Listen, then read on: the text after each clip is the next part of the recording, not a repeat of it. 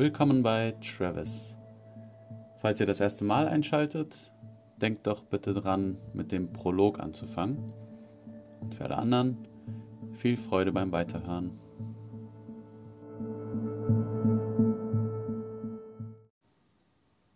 Teil 1 Kapitel 1 Wo bin ich hier? sagt er, doch seine Stimme wird von niemandem gehört. Mit seiner rechten Hand betastet er den Untergrund. Es fühlt sich kühl und staubig an.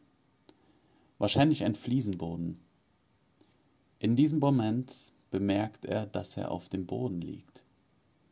Er versucht sich aufzusetzen, jedoch fällt er sofort wieder zurück.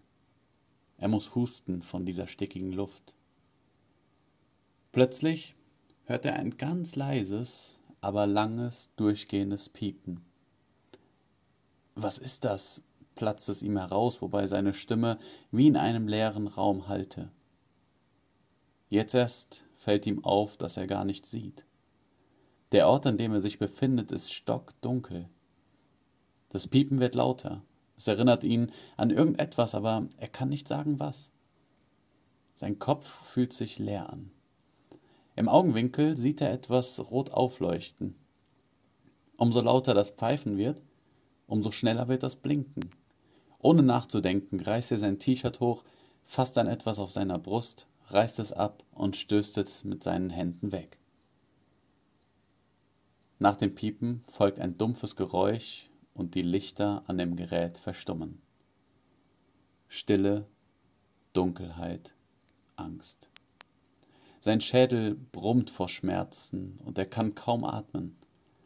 Auf allen Vieren tastet er sich voran, bis er an einer Wand ankommt. Auch an der Wand spürt er, wie an seinen Handflächen eine Staubschicht zurückbleibt. Ich brauche Luft, denkt er. Wie ein Kleinkind, das kaum laufen kann, kommt er nur spärlich voran. Nach einigen Metern scheint er ein Fenster oder eine Tür zu erreichen. Als er das kalte Glas berührt, weiß er, dass es ein Fenster sein muss. Links davon ertastet er einen Schalter. Brummen ist zu hören, und in dem Moment öffnen sich mit einer gleichmäßigen Geschwindigkeit die Jalousien des Fensters. Das hineinströmende Licht füllt den Raum mit so einer Wucht, dass er seine Augen reflexartig schließen muss. Nur langsam stellen sich seine Augen auf die neue Umgebung ein. Am Fenster gibt es keine Möglichkeit, es zu öffnen. Sein Blutdruck steigt, seine Lungen pumpen immer stärker. Husten. Er versucht zu erkennen, wo er sich befindet, jedoch kommt ihm alles unbekannt vor. Die Straße, auf die er blickt, ist noch feucht vom Regen. Die Gebäude deuten auf ein Industriegebiet hin. Große rote Backsteinhallen mit Schornsteinen, aus denen pechschwarzer Rauch entweicht. Sein Auge wandert weiter auf der Suche nach Menschen, die ihm vielleicht helfen können, doch er blickt nur auf ein paar geparkte LKWs. Irgendwas auf der rechten Seite hat sich bewegt. Ein mittelgroßer Mann kommt auf ihn zugelaufen. Die dunkle Kleidung und Warnweste deuten auf eine Art Security oder ähnliches hin. Sein abwesender Blick deutet jedoch nicht darauf hin, dass er diesen Job gern macht. Hilfe, Hilfe, ruft er, während er mit seiner Faust an die Fenster donnert. So helfen Sie mir doch, schreit er aus ganzer Kehle. Mit beiden Ballen hämmert er gegen das harte Glas. Das Einzige, was daraus resultiert, ist ein dumpfes, leises Klopfen. Einige Meter vom Fenster dreht der Mann sich zu ihm und schaut Travis scheinbar genau in die Augen. Travis kann es kaum glauben. Sein verzweifeltes Rufen nach Hilfe verändert sich in Hoffnungsrufe. Ja, genau hier. Helfen Sie mir, fleht er. Mit konzentrierter Miene schaut der Mann zum Fenster, nimmt seine rechte Hand langsam aus seiner Hosentasche und führt sie gekonnt zu seinen Haaren, um sich die abstehende Strähne zu richten. Dann holt er aus seiner linken Jackentasche eine Sonnenbrille und setzt sich sie auf die Nase. Nein, hier, hier, protestiert Travis. Doch dieser macht auf dem Absatz kehrt und geht in die entgegengesetzte Richtung zurück. Wütend haut er ein letztes Mal gegen die Fensterfront und sucht panisch in eine Tür. Das ganze Chaos in dem Raum ignorierend, rennt er durch das große, sterile Zimmer. Auf die Tür am Ende des großen Raumes fixiert, fällt ihm die Unordnung, die Kartons und die mit weißem Laken bedeckten Tische oder Geräte gar nicht auf. Zielstrebig sprintet er durch den kühlen Raum, bis er endlich zu einer Tür gelangt. Er drückt den Griff herunter, nichts. Er versucht es fester, verschlossen. All das Rütteln hilft nicht. Außer Atem, kraftlos und mutlos lässt er sich an die gegenüberliegende Wand fallen.